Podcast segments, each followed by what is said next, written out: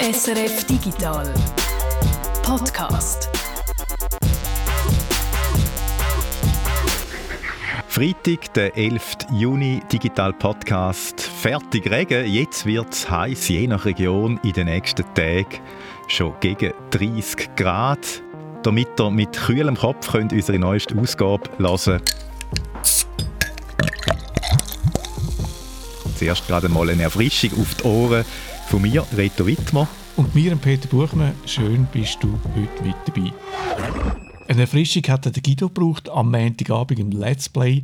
Er hatte so etwas von geschwitzt in diesem Game.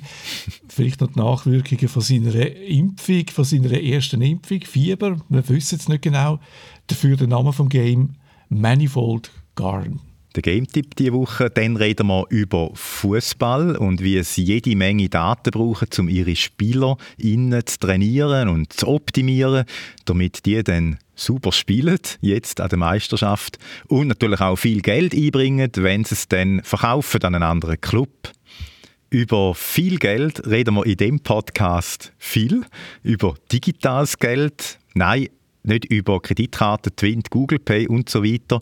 Das Geld von den Zentralbanken weltweit soll jetzt auch digital werden. Und das ist ganz ein spezielles Geld.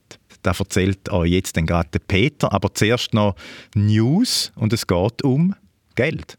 Das FBI hat äh, Ransomware-Bitcoins beschlagnahmt und zwar aus dem Angriff auf äh, die Ölfirma Colonial Pipeline.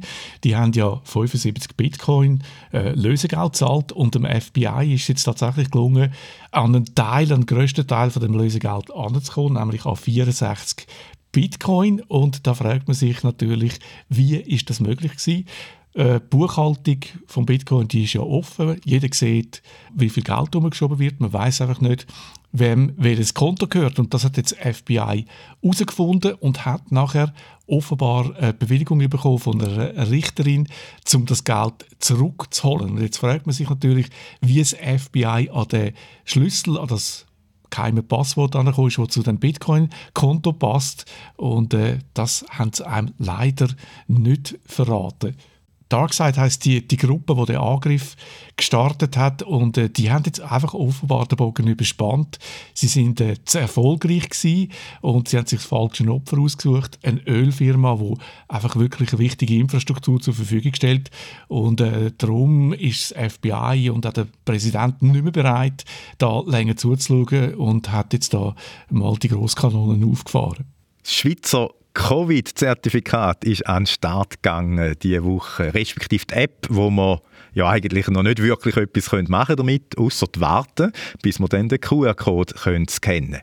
Es ist eigentlich ein Beispiel, dass doch die Schweiz ab und zu etwas auf die Beine stellen kann im Bereich der Digitalisierung, wo wirklich auch funktioniert, also wo verhebt einmal ein positives Beispiel. In letzter Zeit haben wir ja viel geredet, eben eher so über die Fails, äh, die Flops bei der Digitalisierung.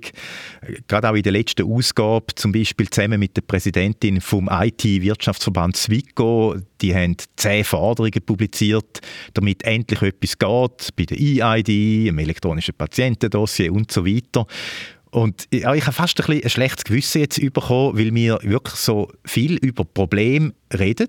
Und ja, man muss schon sagen, es gibt ja schon ein paar digitale Sachen, wo wir in der Schweiz super am Start sind. Das muss man jetzt einfach einmal sagen und darum sage ich es jetzt einmal. Es sind halt so Anwendungen, die es schon, eigentlich schon länger gibt und so selbstverständlich sind, dass es total normal sind. Aber in anderen Ländern äh, bis heute eben vielfach nicht auf dem Niveau sind. Mir ist das am Dienstag mal wieder aufgefallen, da bin ich einen Tag Velo fahren, da habe ich die Velo-Tageskarte entdeckt, wo man kann kaufen kann, um das Velo mitzunehmen. Und ja, das klingt jetzt vielleicht so ein bisschen trivial, oder? Die SBB-App äh, habe ich aufgemacht und äh, dort kann man dann die Tageskarte kaufen, das generiert den QR-Code und den hebst du dem Kontrolleur an und der weiß dann gerade, ah, das Velo und aber das verknüpft dann auch gerade mit meinem GA, wirklich einfach so simpel und eigentlich ein die SBB ist ja ein, irgendwo auch ein Staatsbetrieb, also von dem her ein staatliches Digitalisierungsprojekt, die SBB-App, wo wirklich einfach cool ist. Und dann das Zweite, das ich eben auch am Dienstag gebraucht habe, da könnte ich also immer wieder ausflippen, weil es so genial ist. Äh, das kommt auch nicht von einer privaten Firma, sondern auch äh, so vom Staat eigentlich, Swiss Topo. Äh, da habe ich mir den Veloweg eingeblendet und da hast du einfach jederzeit die Route im Griff. Und ich kenne jetzt die Kartenwelt von anderen Ländern nicht im Detail, aber ich denke, es ist jetzt nicht ganz falsch, wenn ich sage, die App, die mit der detaillierten Karte drauf, ist wirklich etwas ganz Spezielles, was es nicht überall so gibt. Klar, OpenStreetMap äh, ist, ist schon auch genau vielfach, aber ja, ich finde Swiss Topo auch ein super Digitalisierungsding. Der IT-Branchenverband Zwickau hat ja wirklich einen Rundumschlag lanciert mit dem 10-Punkte-Programm. Viele Forderungen. In einem Punkt geht es auch um Bildung, um Schulen.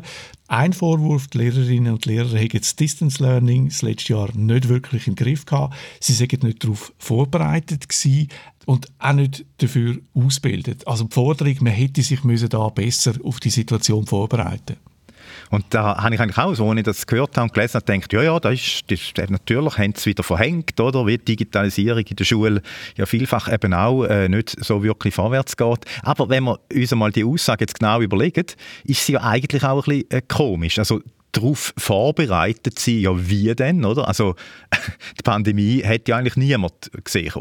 Man könnte aber sagen, die Schulen haben grundsätzlich Digitalisierung verschlafen. Digitale Unterrichtslösungen hätten ja unabhängig von einer Pandemie schon früher können entwickelt werden. Dann hätte es jetzt besser geklappt mit dem Distance Learning da hätte ich jetzt eigentlich auch so mal spontan gesagt, ja, hast recht, eben, sie haben, haben es einfach wieder nicht vorwärts gemacht, haben Digitalisierung ein verschlafen. Aber da gibt es einen interessanten Aspekt, den ich mir so noch nie überlegt habe. Der ist so ein bisschen, wenn man auch einmal das historisch anschaut, die Schule. Es ist ja eigentlich gar nicht die Idee von der Schule, dass die Schüler daheim bleiben. Da hat mir einer von unseren Hörern gesagt, der Damian Miller. Er ist Professor an der Pädagogischen Hochschule Kreuzlingen.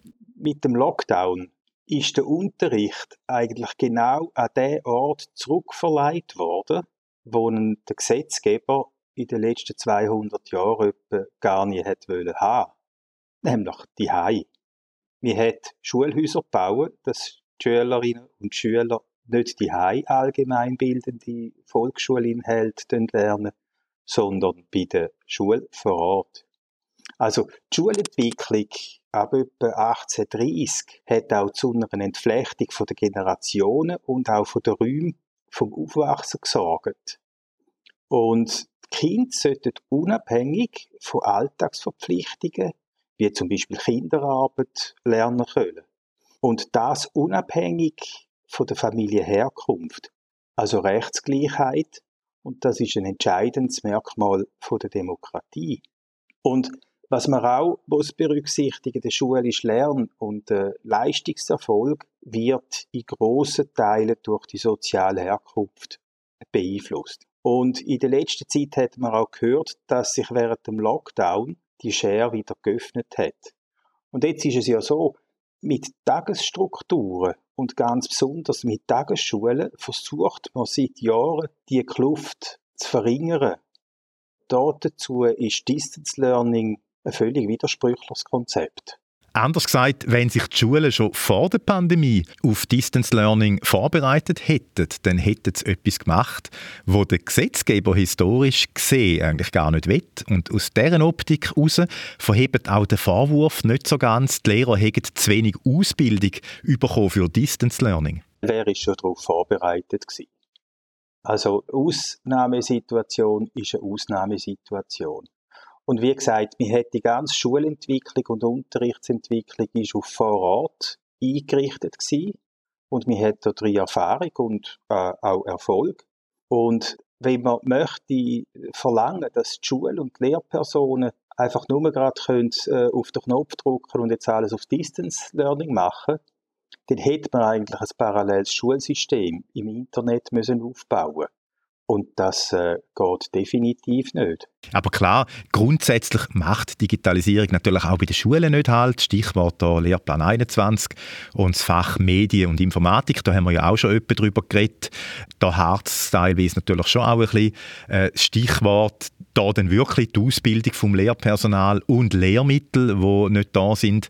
Aber ich habe auch da jetzt mal ein positives Beispiel, zum zeigen, dass eben doch da auch etwas geht, dass nicht alles negativ oder schlecht läuft bei der Digitalisierung in der Schweiz. Da reden wir im nächsten Podcast noch ein bisschen mehr drüber mit dem Damian Miller. Er hat nämlich ein Lehrmittel entwickelt, zusammen mit anderen Fachhochschulen und Universitäten, wo in die Richtung geht, wie man sich ein digitales Lehrmittel heute so vorstellt.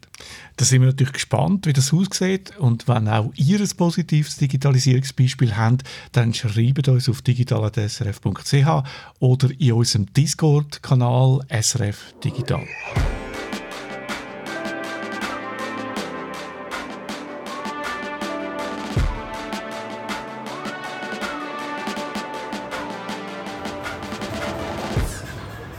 Was darf ich Ihnen zum Trinken bringen? Der erste Kaffee seit einem halben Jahr. Also der erste Kaffee in einem Restaurant. Das ist sehr schön, ja. Haben Sie irgendetwas Spezielles Kaffee? Ein, ein Eis Latte Macchiato. Ah ja, sehr gerne, ja. Ein Eis Latte Macchiato. Ja, gerne. Wenn ihr äh, zusätzlich noch einen Sirup dazu, ein bisschen Vanille oder... Äh, Vanille gerne. Vanille? Ja. Tipptopp bringe ich Ihnen. Die letzte Woche am Montag bin ich zum ersten Mal seit ich weiß nicht wie vielen Monaten äh, rausgehen und Kaffee trinken. Also in einem Lokal, in einem Restaurant. Am ersten Tag, wo die Kaffee auch die Innenräume wieder können aufmachen da bist du also gerade angerannt zum Kaffee trinken. Wie war es? Gewesen? Ja, ich habe es natürlich genossen. Der Kaffee war äh, sehr gut. Gewesen. Ich trinke ja sonst nie Eiskaffee. Aber der mit Vanille war wirklich gut. Gewesen. Könnte ich ja zahlen, bitte? Sehr gerne. Wenn Sie gerne bar oder mit Karte zahlen, Was ist Ihnen lieber? spielt uns äh, keine Rolle.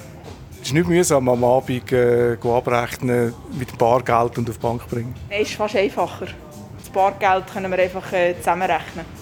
Das Bargeld ist einfacher. Ja, Äh, was kostet das? 8 Franken 40 sind so gut. Danke vielmals, sehr grosszügig von Ihnen. Schön haben Sie den ersten Kaffee bei uns 90 Grad Sarau genossen. Sehr fein gewesen. Danke vielmals und ganz einen schönen Tag. Gleichfalls. Und dann hast du das erste Mal seit langem wieder mal mit Bargeld gezahlt. Ja, wirklich seit langem. Sonst habe ich immer mit der Karte gezahlt. Wir reden jetzt nicht weiter über Kaffee, aber über Geld. Du hast in der letzten Zeit dich intensiv mit Geld beschäftigt, mit digitalem Geld. Und äh, keine Angst, es geht jetzt nicht um Bitcoin, Kryptowährungen, Blockchain und Konsorten. Es geht um offizielles digitales Geld. Also gut, Blockchain kommt vielleicht gleich mal vor, das kann ich noch nicht versprechen. Schauen wir. Und wir schauen vor allem, was Geld überhaupt ist. Das ist nämlich gar nicht so selbstverständlich. Welche Eigenschaften Bargeld hat. Und wir schauen zwei Sorten von Geld an: staatliches und privates Geld. Kleiner Spoiler da: Privatgeld ist nicht Bitcoin, sondern Geld, das wir die ganze Zeit brauchen. Und wir schauen, was es für Ideen gibt, wie man staatliche Geld digitalisieren kann. Bargeld ist in vielen Ländern auf dem Rückzug. Digitale Zahlmethoden laufen dem Cash den Rang ab. Die grossen Technologiefirmen Apple, Google, Facebook, die mischen mit und äh, gleichzeitig sorgen Kryptowährungen immer wieder für Schlagzeilen. Zentralbanken reagieren seit ein paar Jahren darauf. Sie denken intensiv über eine digitale Version von Bargeld nach, zum Beispiel. Sonst haben sie dann plötzlich nichts mehr zu melden, wenn Kreditkarte, Google oder Apple Pay, Twint und Facebook mit Libra eben immer eine größere Rolle spielen. Schweden hat schon früh angefangen mit diesen Überlegungen. Dann sind auch die USA eingestiegen mit verschiedenen Projekten. Es laufen Projekte bei der Bank of England. Da denkt man an. Bei vielen anderen auch. Die Schweizer Nationalbank hat jetzt gerade vor ein paar Tagen gesagt, dass sie kein digitales Cash wollen, bis auf weiteres. Am weitesten in dem Prozess ist China. China testet sogar eine staatliche digitale Währung in verschiedenen Städten, eine sogenannte CBDC. CBDC steht nicht für ACDC, sondern für Central Bank Digital Currency, also digitale Zentralbankwährung. Und ich kann für den Podcast mit jemandem können reden, der sich schon seit Jahren mit Geld, mit CBDC, mit äh, Kryptowährungen beschäftigt und selber an so einer staatlichen digitalen Währung umstudiert, äh, forscht an einer CBDC. Geld ist wirklich etwas, was mich total fasziniert. Das ist der Alexander Bechtel. Er hat an der HSG Volkswirtschaft studiert, Ökonometrie und hat sich in seiner Dissertation mit Zentralbankgeld beschäftigt. Der Alexander Bechtel schafft heute bei der Deutschen Bank.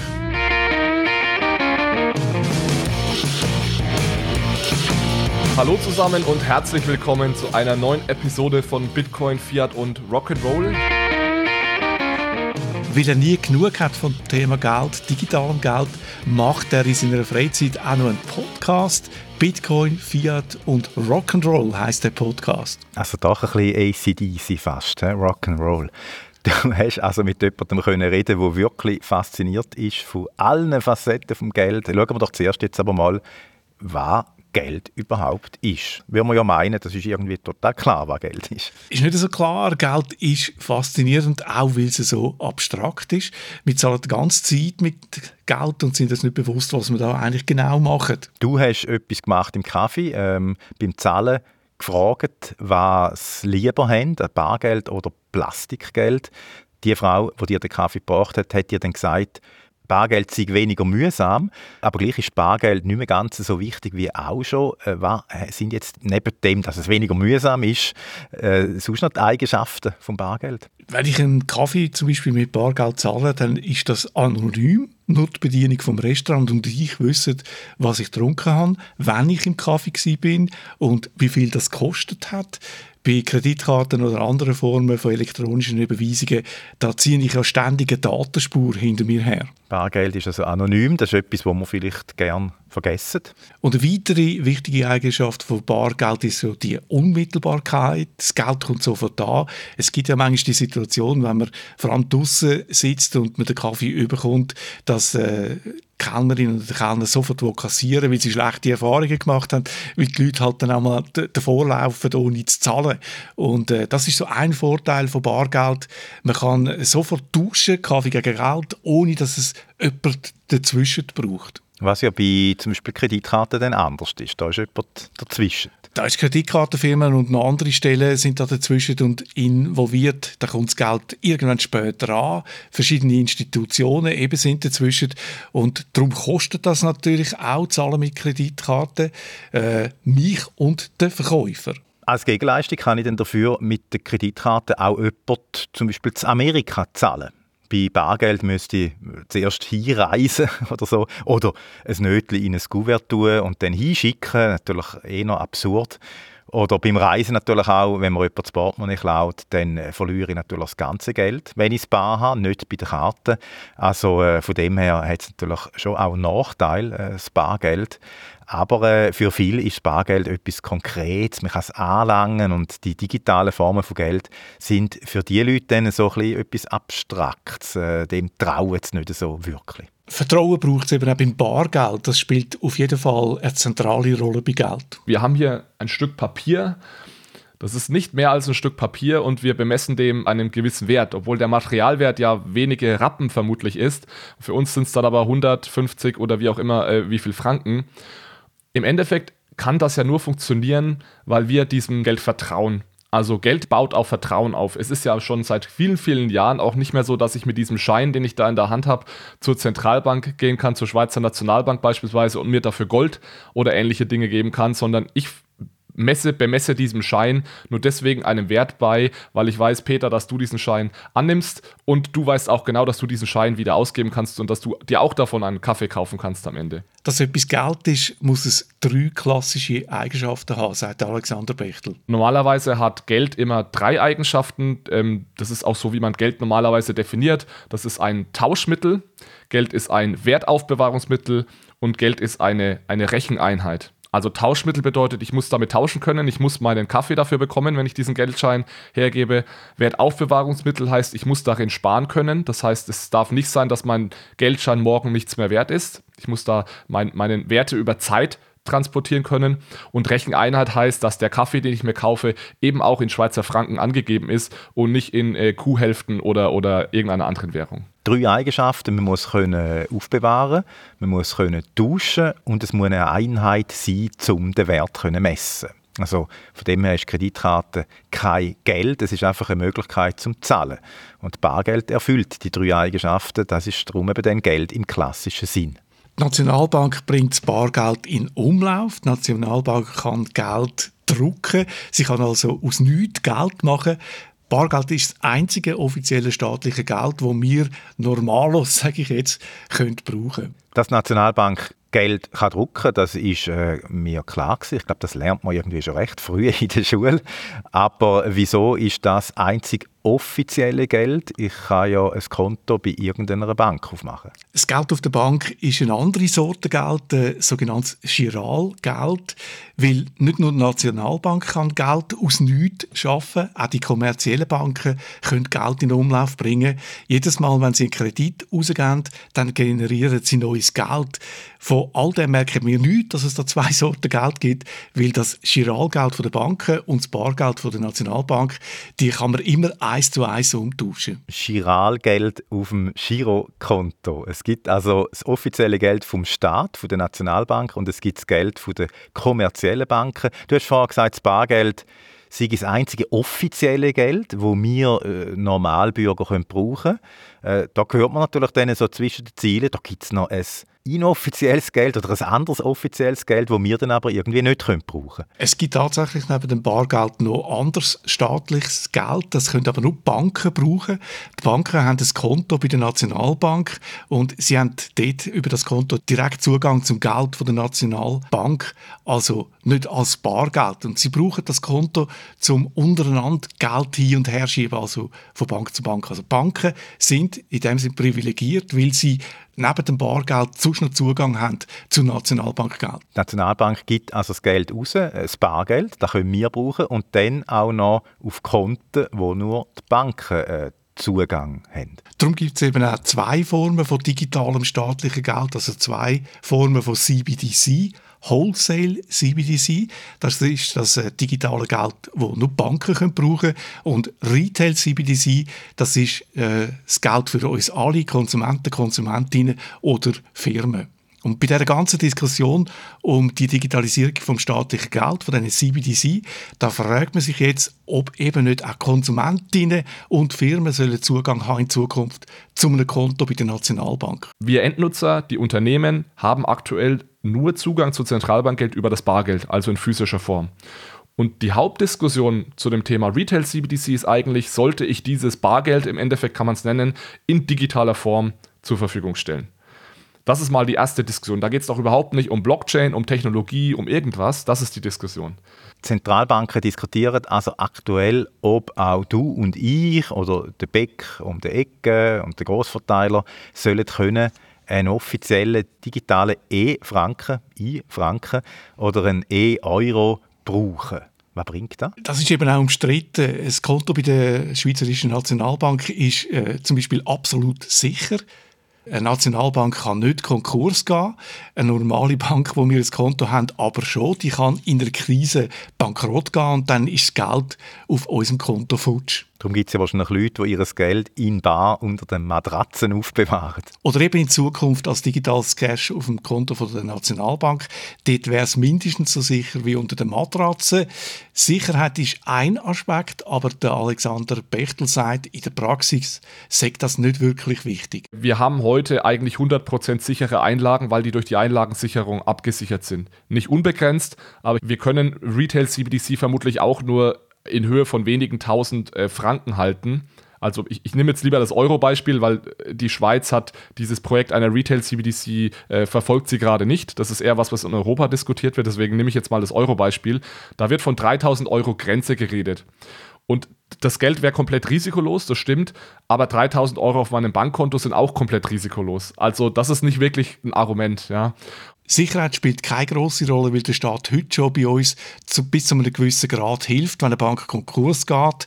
Es ist kompliziert, aber bei den meisten Kantonalbanken zum Beispiel, da haftet der Kanton sogar zu 100 Prozent, wenn eine Kantonalbank Konkurs geht.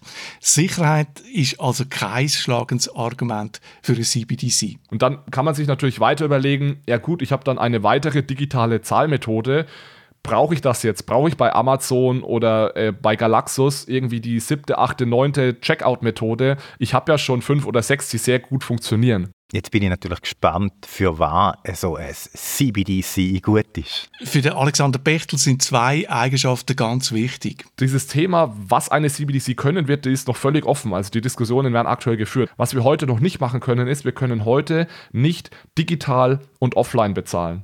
Das heißt, wenn ich mit meinem Handy unterwegs bin und möchte bezahlen, brauche ich auch immer eine Internetverbindung. Das heißt, das wäre etwas, was eine CBDC eventuell lösen könnte oder sollte.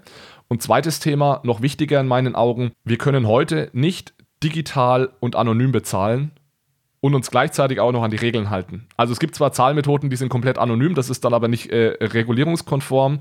Und das ist für mich ein ganz, ganz wichtiger Punkt, was eine CBDC lösen sollte, dass sie uns Endnutzern, uns Bürgern ermöglicht, digitale Zahlungen zu tätigen, die voll anonym sind und uns gleichzeitig ermöglicht, äh, an die Regeln zu halten, dass wir dann nicht gegen Regeln verstoßen müssen. Der Alexander Bechtel wünscht sich also eine digitale Methode zum Zahlen, wo ohne Internetverbindung funktioniert und noch viel wichtiger für ihn, er will ein CBDC, wo man anonym zahlen kann. Der ist nicht der Einzige. Die Europäische Zentralbank hat eine Umfrage gemacht kürzlich und da ist vor allem in Deutschland sehr stark herausgekommen, dass, dass das für die Leute wichtig ist, anonyme Aspekt von Bargeld beim Alexander kommt noch etwas anderes dazu. Das Geld soll nicht nur äh, anonym sein, man muss sich trotzdem auch noch an Regeln halten. Und mit Regeln meint er zum Beispiel Gesetze, die Geldwäsche oder Terrorfinanzierung verbieten. Steuerhinterziehung sollte dann auch mit Bargeld nicht möglich sein. Was natürlich dann irgendwo ein bisschen äh, äh, schwierige Vorstellung ist. Also wenn ich anonym zahle, dann kann ja äh, niemand mehr sehen, mit wem ich wie viel Geld austausche. Da gibt es einen Trick aus der Werkzeugkiste von der Kryptographie. Bei Kryptographie geht es ja schon lange nicht mehr einfach um Verschlüsselung. Es geht um äh, Computersicherheit im weitesten Sinn. Und ein Trick aus der Werkzeugkiste heißt Zero Knowledge Proof. Das heißt, ich kann dir beweisen, dass ich etwas weiß ohne dass ich dir muss sagen, was ich weiß. Okay, Zero Verständnis jetzt da. Irgendwie absurd, oder? Also, äh, wie soll das gehen? Es hat sich etwas von einem Zauberer im Zirkus. Bei Zero Knowledge Proof, da denke ich an einen Zaubertrick. Du merkst dir zum Beispiel eine Karte äh, und ich als Zauberer weiß nicht, was du dir gemerkt hast. Ich sehe nur die Rückseite von der, dieser Karte. Am Schluss finde ich aber trotzdem raus, äh, welche Karte dass du dir gemerkt hast. Das ist ein cooler Vergleich. Jetzt habe ich es, glaube ich, begriffen. Das Zero Knowledge Proof, der, so heißt der Trick. Und der braucht der Alexander Bechtel für seine Digitalwährung. Wir versuchen eben diese Anonymitätseigenschaften des Bargelds zu digitalisieren. Das ist technisch relativ kompliziert, baut auf sogenannten Zero-Knowledge-Proofs auf, ist kryptografisch relativ kompliziert, aber die Idee ist, dass man so eine Art Privacy-Pool hat, in der man sich als Nutzer begeben kann. Und in diesem Privacy-Pool kann ich also 100% anonym Zahlungen tätigen. Und was wir damit eingebaut haben, und das ist jetzt der Trick an der ganzen Sache, ist, ich kann voll anonym Zahlungen tätigen, ich kann aber gleichzeitig beweisen, dass ich mich an gewisse Regeln halte. Weil das ist immer genau der springende Punkt. Weil sonst kann ja jeder äh, unendlich viele Zahlungen und Geldwäsche betreiben in diesem Anonymitätspool. Und was wir da über diese Zero Knowledge Proofs eingebaut haben, ist, ich kann beweisen, dass beispielsweise eine Zahlung unter 10.000 Franken war und ich mich somit an die, an die Regeln gehalten habe. Und das ist zum ersten Mal, äh, glaube ich, der Versuch zu sagen, ich schaffe etwas, das 100% anonym ist und gleichzeitig halte ich mich aber an die Regeln. Mit dem Alexander im Konzept könnte man also theoretisch anonym zahlen und müsste trotzdem gewisse Regeln einhalten. Eine Regel, die in der Eurozone diskutiert wird, das wäre eine Limite von 3000 Euro auf so digitalem Cash. Man dürfte dann nicht mehr als 3000 Euro auf dem Konto haben. Die Frage ist natürlich, was ändert sich dann am Schluss mit der Einführung von so einer CBDC überhaupt noch? Ich glaube sehr, sehr, sehr wenig. Ich würde mir erhoffen, dass wir die Möglichkeit hätten, auch digital dann offline und anonym zu bezahlen. Das heißt, wenn ich jetzt gerade zur jüngeren Generation gehöre und vielleicht nicht so gerne Bargeld nutze oder es vielleicht gar nicht mehr nutze und vor allem digital bezahle, ist es eine Möglichkeit für mich eben zu wirtschaften, mir Dinge zu kaufen, ohne überall immer Datenspuren zu hinterlassen. Das ist leider vielen Menschen gar nicht bewusst, dass immer und überall Datenspuren hinterlassen werden. Und es ist sicherlich auch ein Stück weit dann äh, Selbstschutz für die Konsumenten zu sagen, nutzt doch bitte dein CBDC-Konto, wenn du beim Bäcker einkaufen gehst, wenn du bei einer Online-Apotheke deine Medikamente bestellst, um nicht immer und überall Datenspuren zu, zu hinterlassen. Und das würde ich mir wünschen. Und ich hoffe dann, dass es diese, diese CBDC einfach eine ein Teil meiner Bank-App auf dem Handy ist, wo ich dann einfach auswählen kann, bitte für diese Zahlung jetzt nutze mein CBDC-Konto, nutze den anonymen Teil, ähm, weil ich jetzt hier in, in die, bei dieser Zahlung anonym oder offline zahlen möchte. Und im Endeffekt sollte sich das relativ ja, smoothless in die aktuellen Angebote und Produkte einer Bank integrieren, würde ich hoffen. Digitales Geld bringt also nicht wahnsinnig viel Neues. Oder man könnte es einfach noch nicht so richtig vorstellen, weil mit digitalem Geld ist natürlich viel mehr möglich als mit Bargeld. Bargeld ist natürlich ein sehr, sehr simples Zahlungsmittel und im digitalen Raum kann ich da sehr viel mehr Dinge machen. Ich kann dieses Geld über Ländergrenzen schicken. Es ist potenziell, und das ist tatsächlich so, das unterschätzen viele, die meisten Zahlungen auch über Ländergrenzen hinweg sind mittlerweile in wenigen Sekunden oder zumindest Minuten äh, kommen die dann auch an. Also diese Idee, dass das immer eine Woche dauert, das ist mittlerweile auch nicht mehr so. Ich kann natürlich Geld auch programmieren, wenn das digital ist. Also ich kann zum Beispiel einen Dauerauftrag machen und muss mich dann nicht mehr darum kümmern und immer am ersten des Monats wird meine Miete überwiesen. Und wenn wir dann jetzt weitergehen in, die, in diese neuen Geldformen, in diese digitalen Währungen, dann kann ich noch noch flexiblere Dinge äh, mit Geld machen, sobald es eben digital ist, was ich mit Bargeld nicht machen kann. Mit digitalem Geld sind plötzlich ganz neue Abläufe möglich. Ein Beispiel, jedes Mal, wenn du Musik hörst, dann überweisest du in Zukunft allen, die an dieser Produktion beteiligt sind, einen kleinen Beitrag nach einem bestimmten Schlüssel, also an die Frau, die Geige gespielt hat, an den Saxophonist, an den Produzent. So Ansätze, die gibt es schon. Und das ist jetzt nur ein Beispiel. Wir stehen da noch ganz am Anfang. Es ist fast so wie im Internet Mitte der 90er, sage ich immer. Google war noch nicht gegründet, Amazon war noch so ein kleiner Buchhandel. Wir wissen noch gar nicht, was mit dieser Technologie alles möglich ist. Das sind alles auch nur so Ideen, die ich hier in den Raum werfe. Ich glaube, da wird in den nächsten Jahren auch noch sehr, sehr viel mehr dazukommen. Es gibt jemanden, der schon weiter ist, der Christian Grothoff, Informatikprofessor an der Fachhochschule Bern. Er studiert schon seit 20 Jahren an einer digitalen Währung um an einem Überweisungssystem, wo man anonym zahlen kann und trotzdem eben nicht zum Beispiel Steuern hinterziehen. GNU-Taler heisst die Währung. Und du bist vor ein paar Tagen auf Biel an der FH und hast dort ein Buch gekauft und mit dem GNU-Taler zahlt. Ich finde ja schon den Namen schön. Taler, das tönt so altehrwürdig. Darüber hören wir das nächste Mal dann mehr. Fassen wir nochmal zusammen. Zentralbanken auf der ganzen Welt überlegen sich, wie man das staatliche Geld digitalisieren können. Eine so einer staatlich digitalen Währung sagt man CBDC diskutiert wird, ob wir alle sollten können ein Konto haben in einer Zentralbank und nicht nur die Banken, wie das jetzt der Fall ist. Diskutiert wird auch, welche Eigenschaften von Bargeld das man soll digitalisieren soll. Anonymität zum Beispiel. Die Frage ist dann, wie geht das, wenn man sich gleichzeitig noch an Gesetz halten also Steuerhinterziehung verhindern und auch da erfahren wir dann in der nächsten Ausgabe vom Podcast, wie das der Christian Grotthoff da mit seinem GNU-Taler gemacht hat. Absolut faszinierend. Ich habe Christian Grotthoff gefragt, was eine Überweisung mit GNU-Taler kostet. Und er hat mir dann gesagt, er schätzt etwa ein Tausendstel Rappen. Das ist schon ziemlich krass, wenn man da mal vergleicht mit den Kosten, die eine Kreditkarte zum Beispiel verursacht beim Zahlen.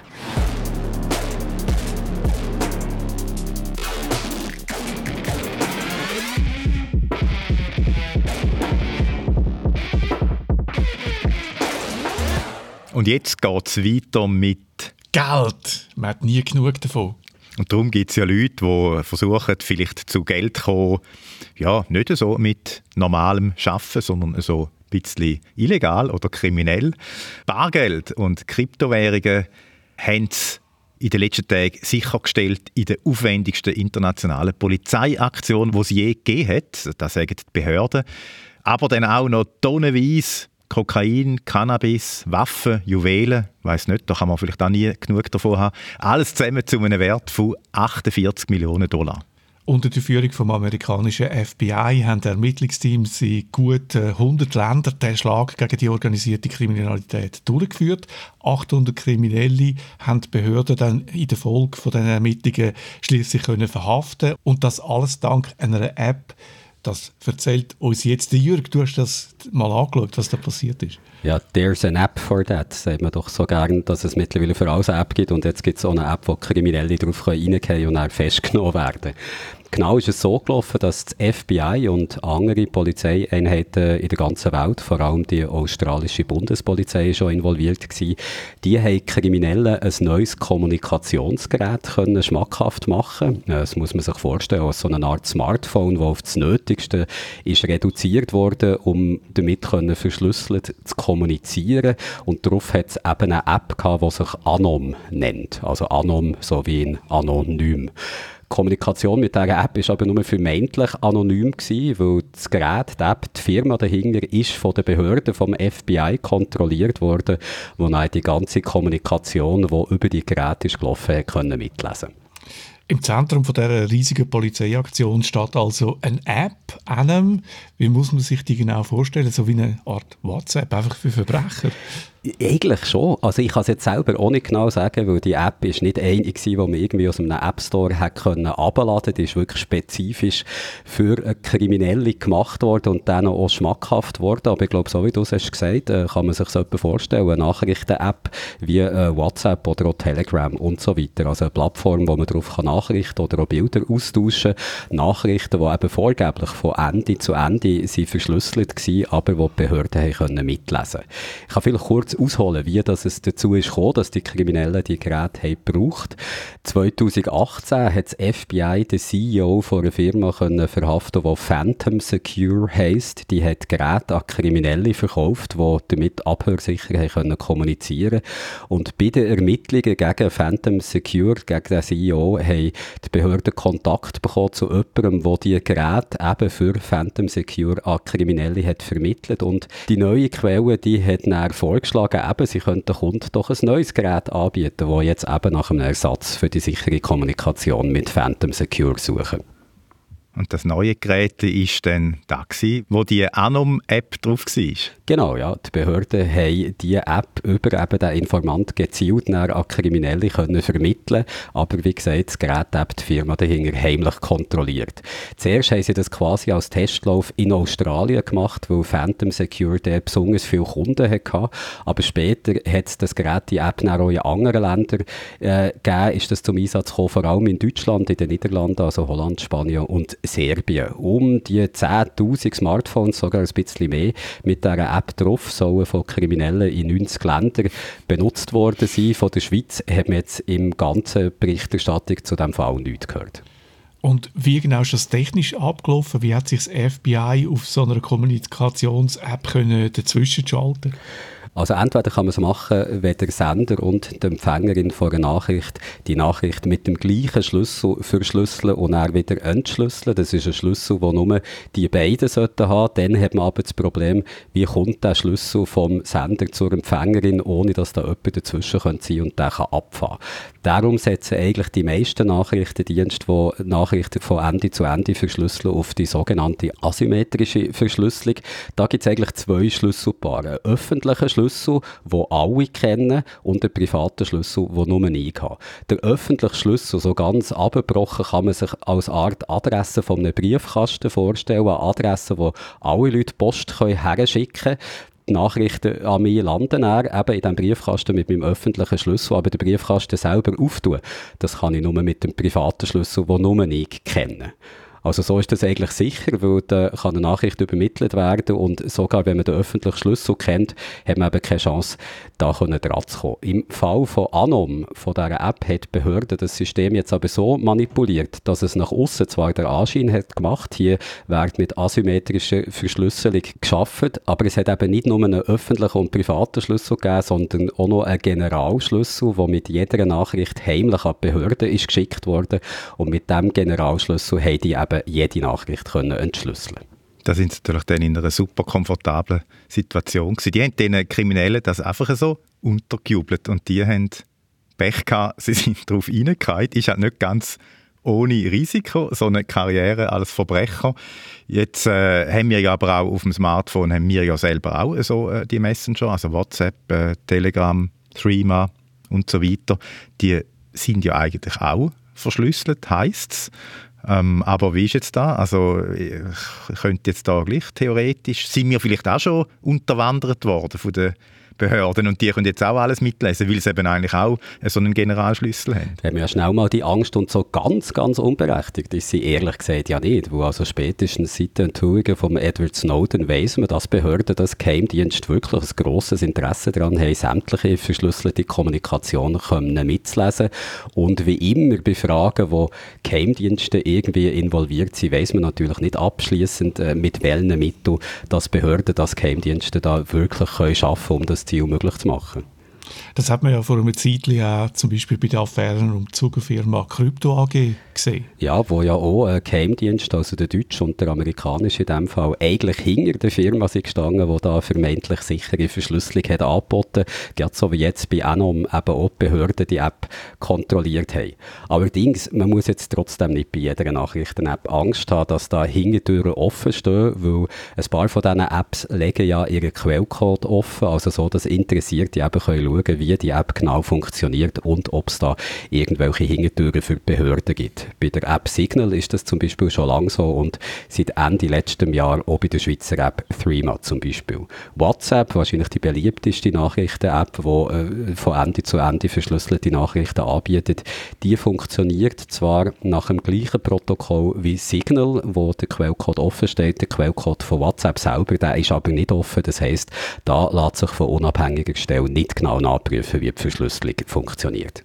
Du hast vor kurzem ja im Podcast einmal über das Darknet geredet, also das Darknet, der Teil vom Internet, wo man nur mit besonderen Verschlüsselungsdiensten reingehen kann.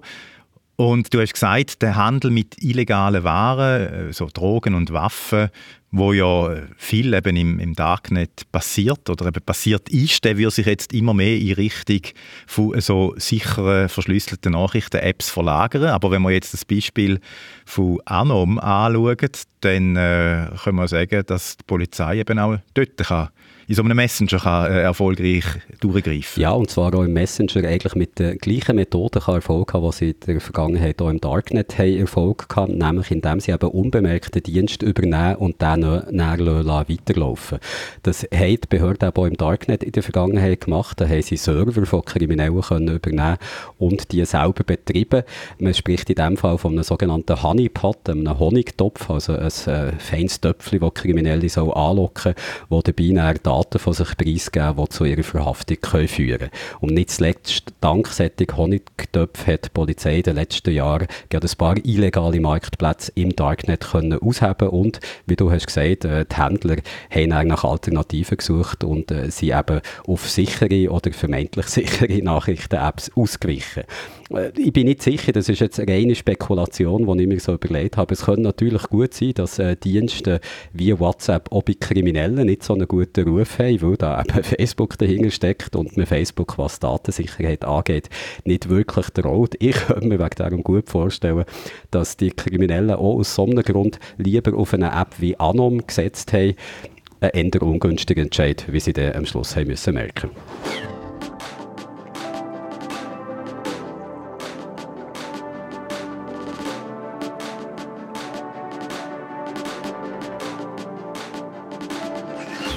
Game-Tipp diese Woche mit dem Guido, den ich jetzt hier begrüße. Guido, willkommen im Team Moderna. Du hast am Montag deinen ersten Shot bekommen. Äh, ich vor einer Woche meinen zweiten schon und ich habe dann nach der zweiten Impfung, auch mit Moderna, eben einen Tag lang doch ziemlich, ziemlich Nebenwirkungen gehabt. Also so Schüttelfrost, ein bisschen Kopfweh und einfach so total schlapp und das sei eigentlich recht normal nach der zweiten Dosis bei Moderna, habe ich äh, gelesen vor ein paar Tagen. Aber bei dir ist es ja jetzt eben umgekehrt gewesen. Du mhm. hast schon nach dem ersten Peaks äh, ziemlich, äh, also hast es richtig gespürt und bist eigentlich fast ein bisschen mit Fieber an Start für den Game-Tipp. Ich hatte äh, ja, Gliederschmerzen, gehabt, ziemlich stark und, und so ein bisschen Fieber und das hat eigentlich noch recht gut gepasst zu dem Game, wo wir jetzt drüber reden, weil es eher so ein bisschen wie ein Fiebertraum äh, wirkt von einem Architekt oder, oder einer Architektin. Darum, ich habe dann immer so ein bisschen gedacht, okay, es ist nicht das Fieber, es ist einfach das Game, wo mich das jetzt so wahrnehmen lässt. wo dich einfach so schon richtig angeregt hat, zum Fieber überkommen. Das Game heisst äh, Manifold Garden, ist aus dem mhm. Jahr 2019. Wikipedia sagt mir, es ist ein Indie-Ego-Puzzlespiel. Mhm. Du kannst uns das sicher noch ein bisschen genauer erläutern. Ein bisschen verständlicher, oder? Es ist ja. einfach ein Rätselgame. Es ist so eines von diesen Rätselgames, wo du herausfinden musst, welchen Knopf oder welche Knöpfe musst du drücken musst, um dann Türen aufzumachen, wo du dann in den nächsten Raum kannst gehen und wieder herausfinden musst, wie du, wie du weiterkommst. Also die Grundstruktur ist sehr klassisch. Es gibt ganz einen Haufen so Rätselgame, äh, wo man sich auch also aus der eigenen aus der Ego-Perspektive durch die Räume durchbewegt.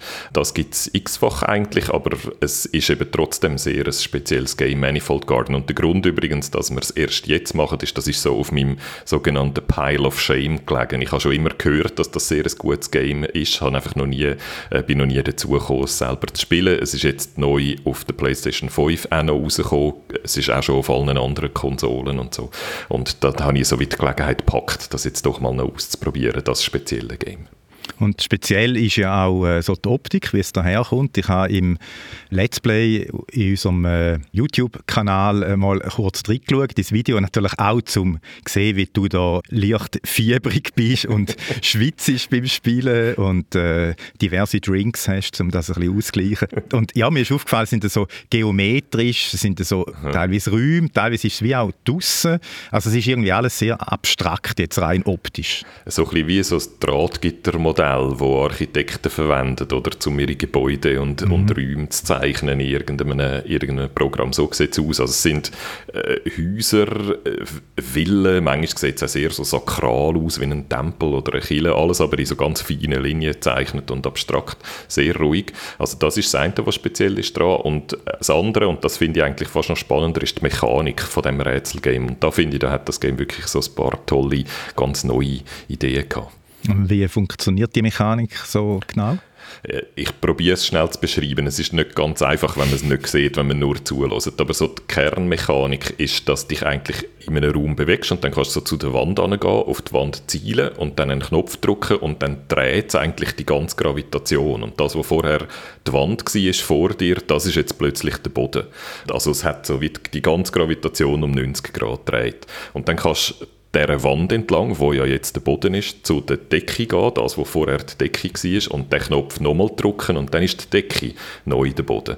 Also so kannst du dann zum Beispiel einen Schalter, der eben an dieser Decke hängt oder wo sonst nicht dran ankommt, ist, den kannst du dann drücken, indem du mhm. eben zweimal die Gravitation drehst und dann zu dieser Decke gehst, wo jetzt äh, neu der Boden ist und dann den Knopf drücken. Also das ist so die eine Mechanik und dann kommt noch etwas äh, noch ein Extremeres dazu.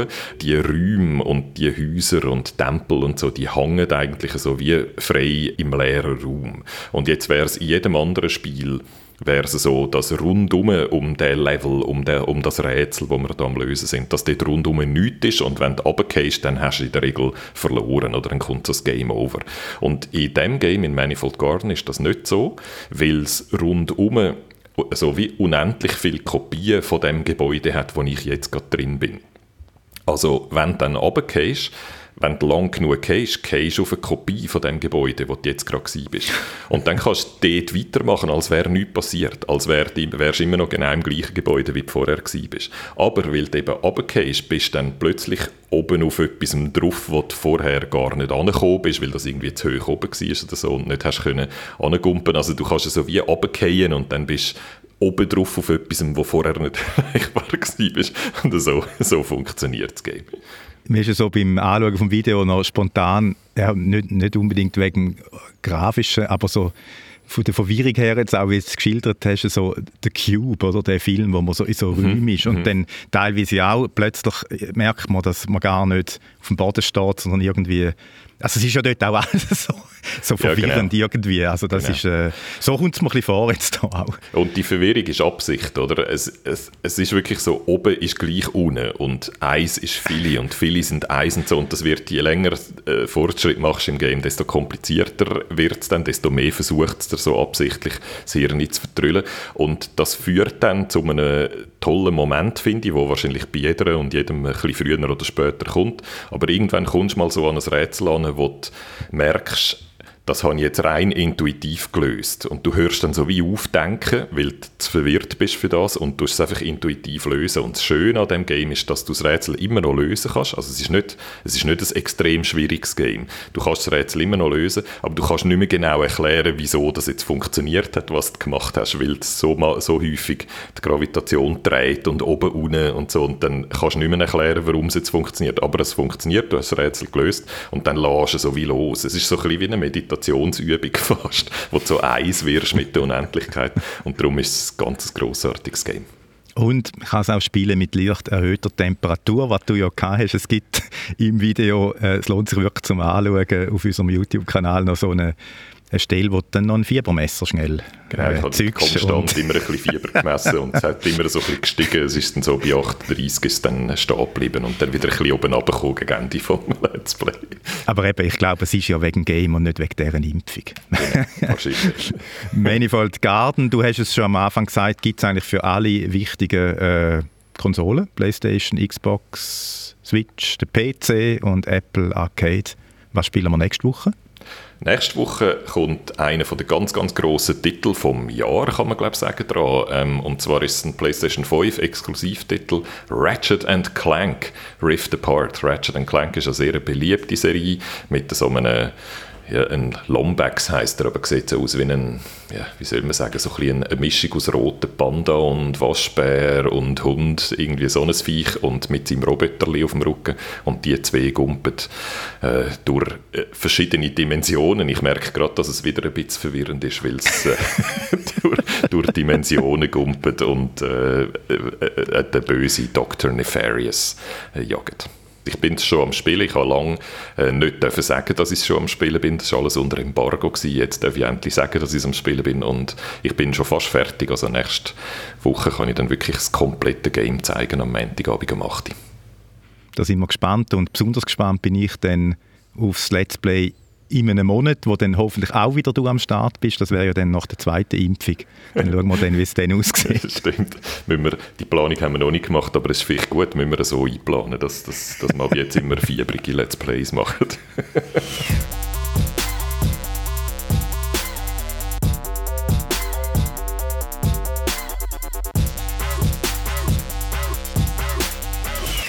Wer nicht total hinter dem Mond lebt oder Reto Wittmer heisst, hat es wahrscheinlich schon mitbekommen. Heute Abend startet die Fußball-EM und wegen Corona ein Jahr später als eigentlich geplant.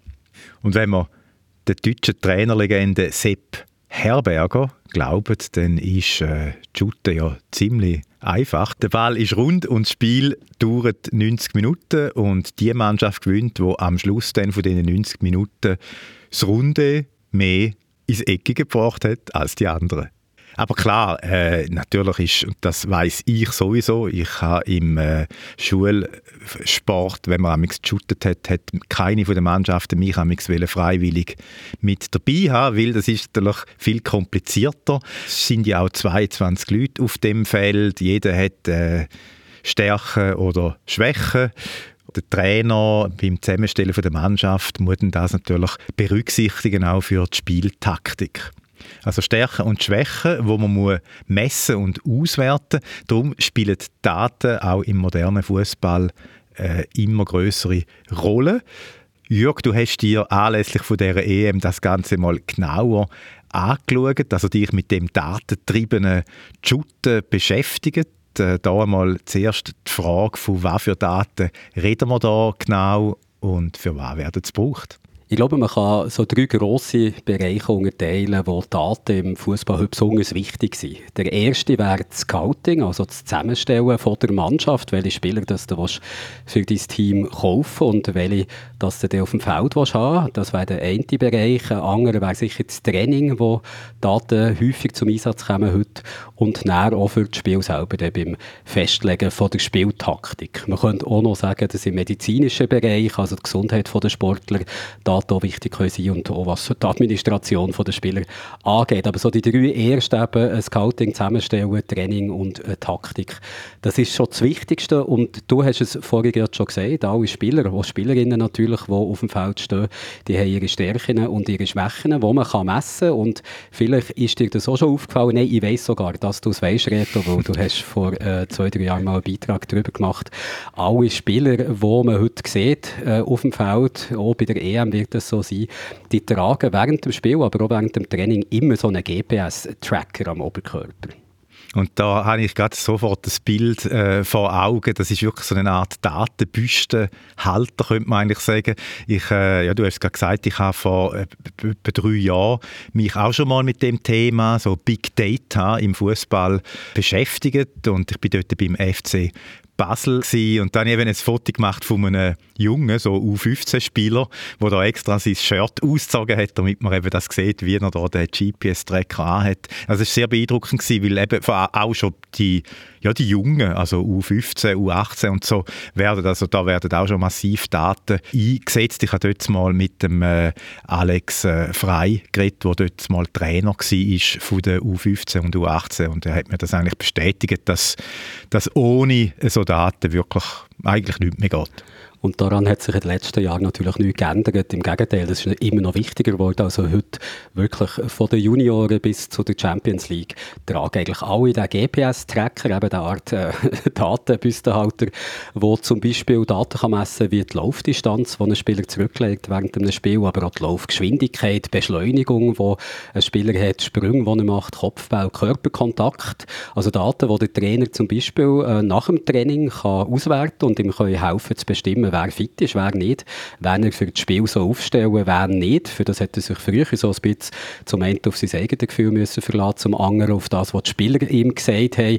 Und jetzt kann er eben wirklich eigentlich relativ objektiv äh, das den Spieler mitteilen, schau, ich sehe anhand von diesen Werten, dass ich die jetzt lieber diesmal nicht ins Team reinnehme.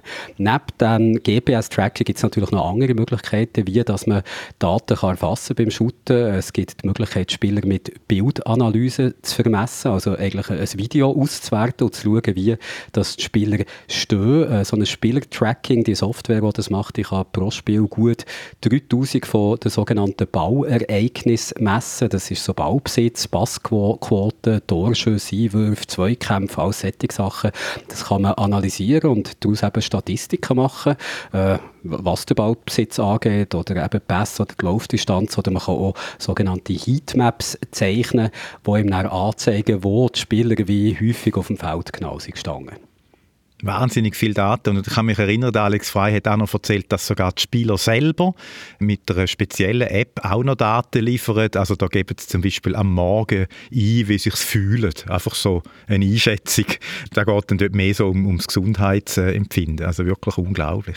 Das ist noch interessant. Also die Spieler, wie du richtig sagst, können zum einen selber dank Apps, die sie auf dem Smartphone haben, solche Daten erfassen und gleichzeitig bekommen sie die auch nach Trainings, nach Spiel auf dem mhm. Smartphone. Daten von ihren Einsätzen Insights geliefert, sodass sie selber sehen können, welche äh, Kennwerte dass sie quasi so während dem Spiel haben sogar das Feedback und eben für den Trainer natürlich alles Daten, die ihm helfen, die Mannschaft für ein Spiel auch äh, optimal zusammenzustellen und die Spieltaktik festzulegen.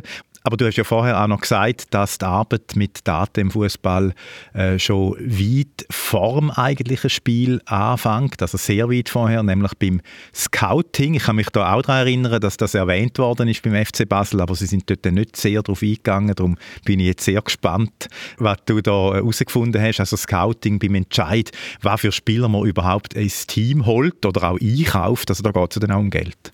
Ja, also das, äh, die Daten spielen beim Scouting heute eine ganz wichtige Rolle. Eigentlich jeder Club, der in der Champions League ist, in der Schweiz, braucht für das Daten, für die Entscheide in den internationalen grossen Ligen sowieso. Und auch bei der Schweizer Nationalmannschaft, da kommen wir dann noch dazu, ist für die Aufstellung, wenn man so ins Team holt oder Jungtalente zu entdecken, sind die Daten heute sehr wichtig. Es gibt diverse Datenbanken oder Plattformen, muss man vielleicht sagen, die Daten über Spieler sammeln. Instat äh, ist dann ein bekannter Name, Y-Scout, aber auch der deutsche Softwarehersteller SAP mischt in diesem Geschäft mit. Äh, SAP, wo viele Leute vielleicht von der Arbeitszeiterfassung vom Büro her kennen, auch die haben ein Tool, das hilft, so Daten von Spielern zu messen und zu analysieren. Und in Praxis sieht es so aus, wenn ein Scout oder auch ein Trainer möchte wissen, welcher Links-Aussenspieler zum Beispiel den besten Pressing-Index hat, also wer dass der äh, Gegner, der am Bau ist, am besten kann unter Druck setzen kann, dann kann er anhand von Positionsdaten, die es in diesen Plattformen gibt, aus einer entsprechenden Liste eigentlich mit einem Klick so die zehn besten Links-Aussen mit den besten Pressing-Werten der letzten Woche oder so auswählen. Und anhand von diesen Daten kann er eigentlich sich näher die ideale Mannschaft zusammenkaufen. Eine Mannschaft, die das sehr ausgiebig und erfolgreich macht, ist zum Beispiel der dänische FC Midtjylland. Ich hoffe, Sie haben es richtig gesagt, ich habe es extra noch nachgedacht. sehr gut. Midtjylland. sehr dänisch. Äh, gell? Die haben ja IB aus der Champions League gehabt letztes Jahr und Midtjylland setzt ganz auf detaillierte Datenanalyse und hat so eben in der Vergangenheit mit wenig Geld können Spieler holen, wo sie dank diesen Datenqualitäten drin haben gesehen, wo anderen Vereinen sie verborgen geblieben. Und so ein bisschen der Pionier vom, vom datentriebenen Fußball, da gilt der äh, Matthew Benham. Das ist ein Mathematiker, der in Oxford ist ausgebildet wurde und dann mit Fußballwetten viel Geld hat verdient. Und dank dem Geld hat er sich zwei Vereine können kaufen. Das eine ist eben der FC Midtjylland, der äh, dänische Verein, und das andere ist der englische FC Brentford. Und der hat er aus der dritten Liga bis zur äh, Schwelle von der Premier League geführt und sogar in die Champions League rein, glaube ich. Und eben dank einem datenbasierten Fußball, also der ist so der Erste gewesen, der ganz gezielt mit diesen Daten hat geschafft und das eben sehr erfolgreich hat gemacht wenn man jetzt ein Team hat und dem dann eine Spieltaktik vorgeben äh, vor einem Spiel, dann äh, ist es natürlich gut, wenn der Trainer die eigenen Spieler kennt, aber das, das langt ja eben nicht, weil es ist ja auch noch der Gegner da. Also da müsste man ja auch noch Daten haben von dem.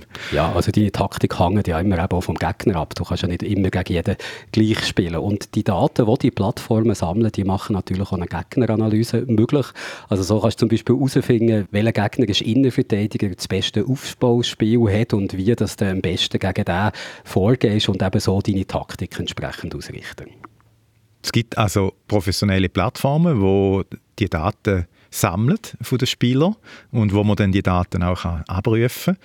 Jetzt, äh, ja, wie kommen denn die Plattformen überhaupt an die Daten an? Ich vermute, dass eigentlich da jeder Club die für sich geheim behaltet.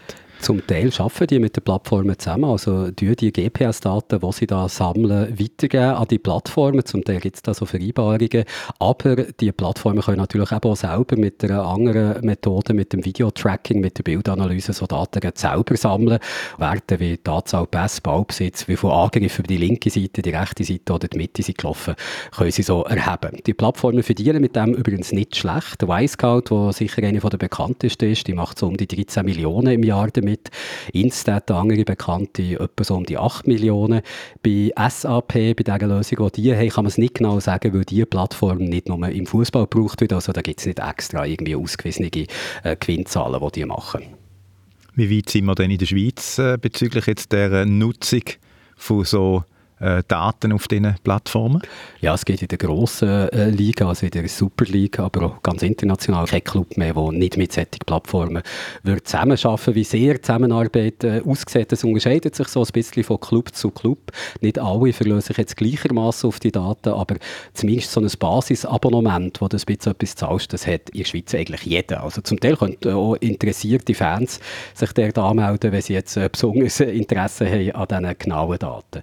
Und eben auch beim Schweizerischen Fußballverband, dem SFV, der für die Nationalmannschaft, also die, die jetzt an der EM spielt, aber auch für die Junior oder für die Damen zuständig ist, werden Daten von diesen Plattformen gebraucht. Das hat mir der Sascha Stauch gesagt, der beim SFV verantwortlich ist für die Spielanalyse und Spielentwicklung. Und an dieser Stelle kann ich vielleicht schnell Einblick geben, wie es mir gegangen ist bei der Recherche für diesen Beitrag. Das ist nicht einfach glaube ich. Ich, ich habe ja schon, ich habe schon ein paar Mal gejammert. Das ist wirklich unglaublich ja. mühsam gewesen. Nicht, weil man es böse mit mir hätte gemeint, sondern weil der Zeitpunkt, wo ich meine Frage stellen nicht der beste war. Also in, in der in der letzten Woche, der Clubfußball in der Schweiz, da ist die Saison zu Ende gegangen und da hat man mir gesagt, äh, kaum seit die Saison zu Ende gönnen sich natürlich die Verantwortlichen und auch viele von den Spielern endlich mal die Ferien, die sie dringend nötig haben. Also dort habe ich wirklich fast niemanden bekommen und auch was der Schweizerische Fußballverband angeht, ist es nicht der beste Zeitpunkt gewesen zum Nachfragen, weil dort kann man sich vorstellen, ist man unmittelbar von der EM natürlich sehr beschäftigt. Also das ist es auch fast unmöglich jemanden herzukommen, weil die alle entweder schon in Baku waren, wo am Samstag das erste Spiel stattfindet, oder gerade unterwegs nach Baku oder einfach schon wahnsinnig viel zu tun hatten der Sascha Stauch, der eben für die Spielanalyse zuständig ist, der hat zum Glück Zeit für mich gehabt, hat aber nur können mit mir reden, während er im Zug gefahren ist, in einem sehr vollen, lauten Zug und entsprechend bescheiden, würde ich jetzt mal sagen, ist die Tonqualität von unserem Gespräch ausgefallen. Wir können vielleicht mal ganz kurz reinhören. Also sprich, hören Sie mich noch? Ja. Nächster Halt, Bruck ganz kurz, also sprich. Also man hört, äh, Sascha Stauch hat sich alle Mühe gegeben, aber es ist nicht einfach gewesen, da wirklich zu verstehen, immer was er sagt.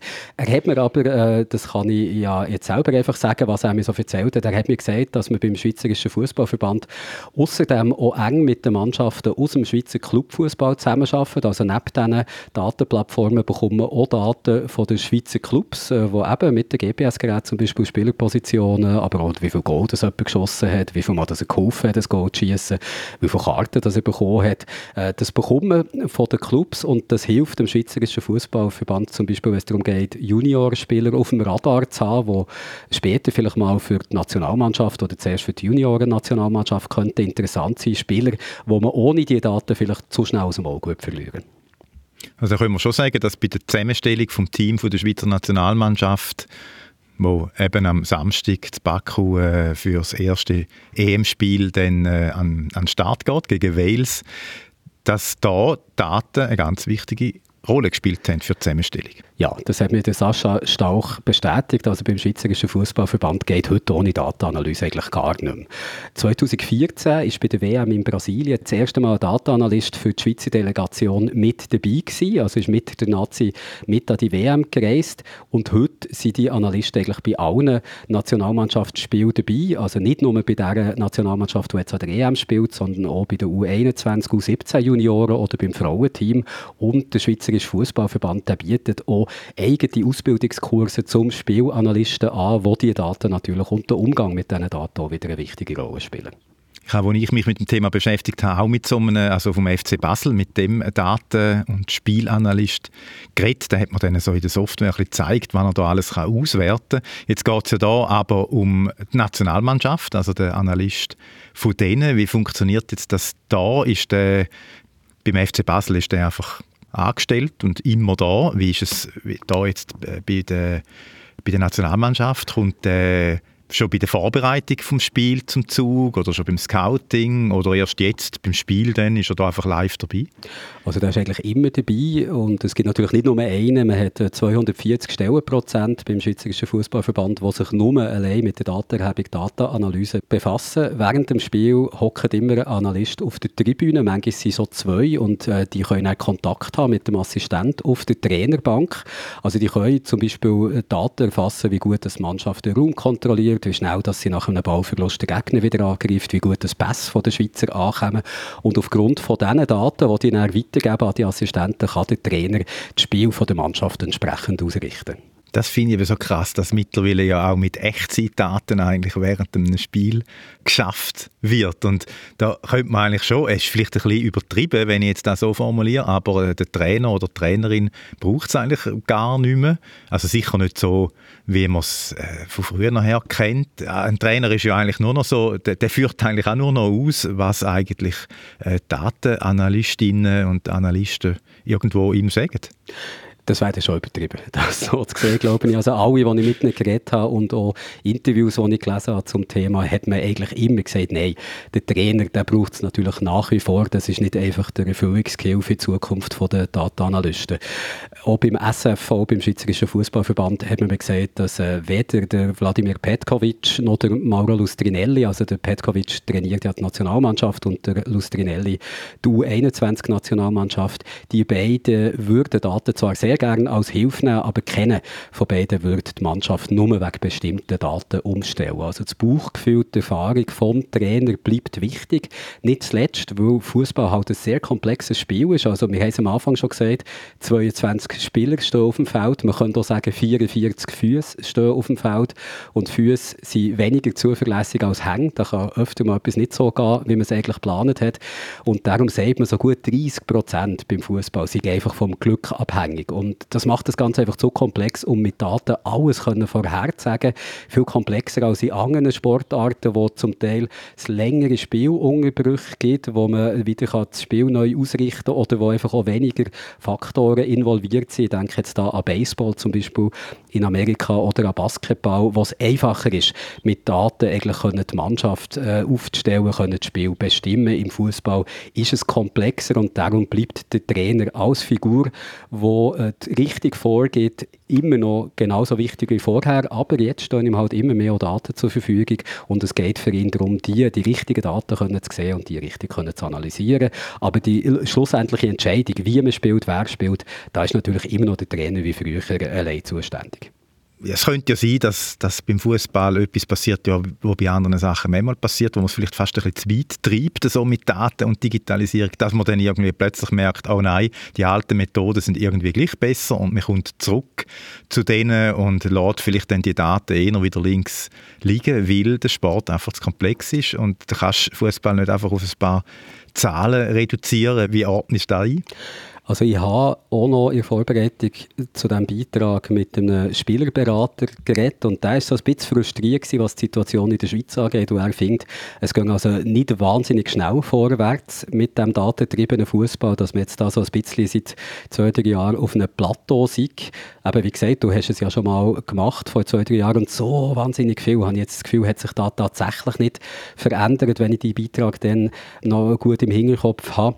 Aber trotzdem, es glaubt niemand, also weder im Clubfußball noch beim Schweizerischen Fußballverband glaubt niemand daran, dass in Zukunft äh, äh, der Trainer wird darum herumkommen, sich mit Daten zu befassen. Also es werden immer mehr Daten erfasst werden. Irgendwann in einem Gespräch ist so der Begriff vom Datentsunami gefallen, der da über einem einbricht. Also das wird sicher nicht weniger werden und äh, das hat man auch gesehen, eigentlich überall. Es wird immer mehr Leute geben in den Teams, in den Delegationen, die an die EMs, WMs mitgehen, äh, wird es immer mehr Leute geben, die eben mit der Datenanalyse beschäftigt sind und dann ihre Funktion wird es in Zukunft sein, die Daten wirklich so aufzubereiten, dass sie sie dem Trainer können in vernünftiger Form weitergeben können und dass der die eben auch für sein Spielprinzip kann nutzen kann.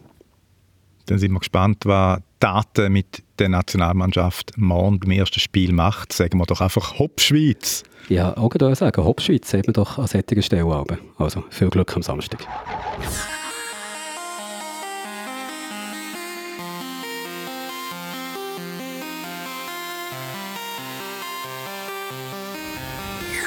Feedback. Wir haben schon die letzte Woche ein Feedback gehabt zu unserem Beitrag über QR-Codes. Es ist dann darum gegangen, ob unsichtbare QR-Codes, wo man mit Infrarotlicht kann auslesen kann, ob man die zum Beispiel könnte im Straßenverkehr brauchen Und jetzt hat es auf das aber Zara geschrieben. Hallo, liebes Digital-Team. Infrarot-Codes kommen doch bei den Tiptoy-Büchern für Kinder zum Einsatz. Ob QR-Code oder ein anderes Muster dahinter steckt, weiß ich nicht, da der Code nicht sichtbar ist. Und ihr jetzt natürlich das erste Mal schauen, was ist Tiptoy? Das sind äh, Kinderbücher vom Ravensburger Verlag, so, so interaktive Lernspiele, so quasi auf digitalem Papier. Man hat dann einen Stift dazu, der erkennt bestimmte Stellen im Buch und kann dann Audiodateien abspielen, wenn man mit dem Stift eben über so einen Code geht. Und die Audiodatei, die tut dann irgendein Bild im Buch zum Beispiel erklären. Und da funktioniert tatsächlich mit Infrarot, aber nicht mit einem QR-Code, sondern mit einem sogenannten OID, Optical Identification, so einen Punktraster und das sind kleine Punkte und man sieht die, das sind so Markierungen neben einem Bild, neben einer Grafik im Buch. Äh, ja, man muss ja auch sehen, wo man den Stift muss anheben muss. Also äh, von dem her ist er nicht komplett unsichtbar, aber äh, sie tun Infrarotlicht noch einsetzen mit einem Filter dann in dem äh, Lese Stift drin, also vor dem optischen äh, Sensor. Durch da können sie äh, die Erkennung verbessern. Mir kommt jetzt gerade in Sinn, ich habe ganz ein ähnliches System zum Sprachenlernen. Ich habe ein Buch gekauft zum Chinesisch lernen. Da hat es so Bilder drin und man kommt einen Stift über dazu. Und wenn man mit dem Stift auf irgendeinen Gegenstand in dem Bild zeigen, dann liest einem der Stift auf Chinesisch vor, wie das äh, Wort heißt. Also es gibt dann so verschiedene Themen, Verkehr oder äh, Wohnungen, Küche und die sind immer voller Sachen und da kann man mit dem Stift irgendwann drauf zeigen und dann wird dann vorgelesen, äh, wie man das auf Chinesisch sagt. Ich habe mich überhaupt nie gefragt, wie das funktioniert. Dann sind wir am Schluss vom Podcast wo es viel um Geld gegangen ist und nochmal etwas ist mir aufgefallen, äh, es ist nicht alles so sicher, wie man meint. Weder ein Bitcoin-Konto noch eine App, die vorgibt, die ganze Kommunikation sei verschlüsselt. Also aufpassen, lasst euch keine komischen Apps unterjubeln. Und wenn wir schon bei QR-Code noch gerade sind, ich warte jetzt auf meinen QR-Code, den ich dann kann scannen mit meiner Schweizer Covid-Zertifizierungs-App. Hey, wir können Digitalisierung. Ja, tatsächlich. Es ist nicht immer alles so schlimm, wie es zuerst aussieht. Wir bleiben positiv. Danke fürs Zuhören. Bis zum nächsten Mal. Ciao zusammen. Ade miteinander.